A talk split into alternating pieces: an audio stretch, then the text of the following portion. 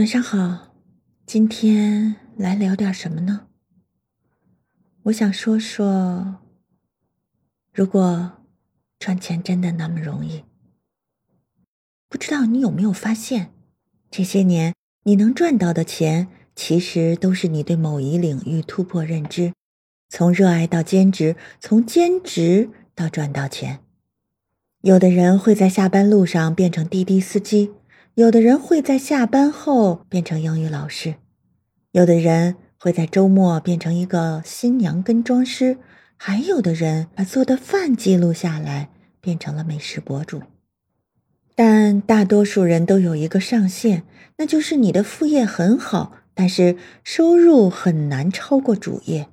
时间和能力有限，很多人都是在突破副业的路上浪费了主业的提升空间，甚至。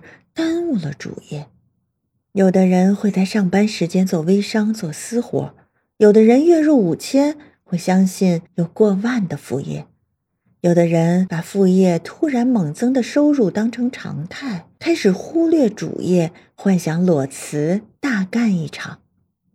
你每天努力认真的主业都没有给你想要的生活，你又怎么敢相信随随便便搞搞的副业会让你走上人生巅峰呢？其实，我一直觉得有一种能力很重要，但是很多人都不具备，那就是不凑热闹的能力。你看，写公众号是风口，能赚钱，一大群人就涌上来，满腔热血写了一个星期，订阅量个位数就放弃了。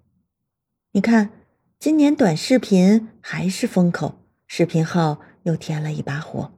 于是，一大群人举起手机就加入，拍了三五天，剪辑累得够呛，到头来点赞都是求朋友点的，算了。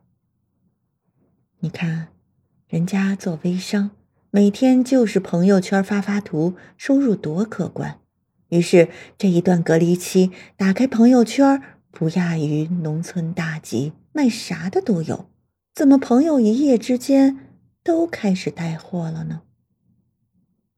确实，有些人突破了认知，知道那些风口上的东西容易赚到钱，但是呢，没有突破的能力。其实，我们大多数人都吃不到眼睛想吃的那口饭，我们能吃的只是我们筷子所及的地方。不要觉得试错成本低，你每一次凑热闹都是在给自己。追加焦虑，而消化焦虑，你需要浪费主业的时间。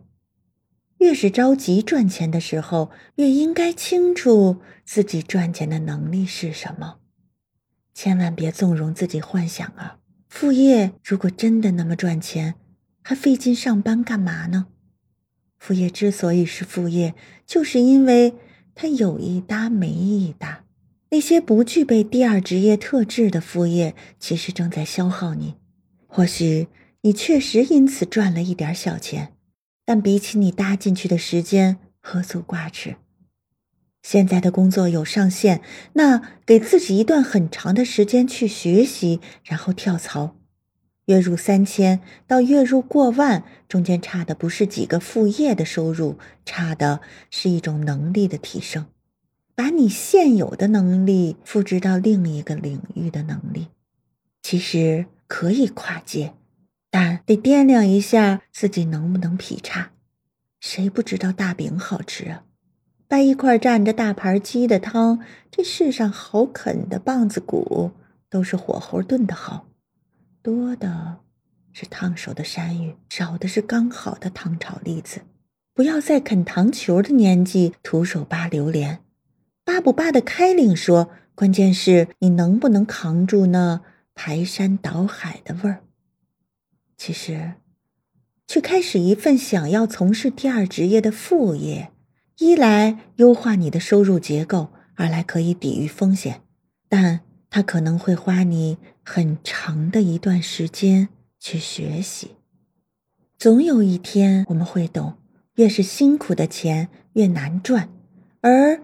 好赚的钱没那么辛苦，中间的距离就是你对自己能力的认知。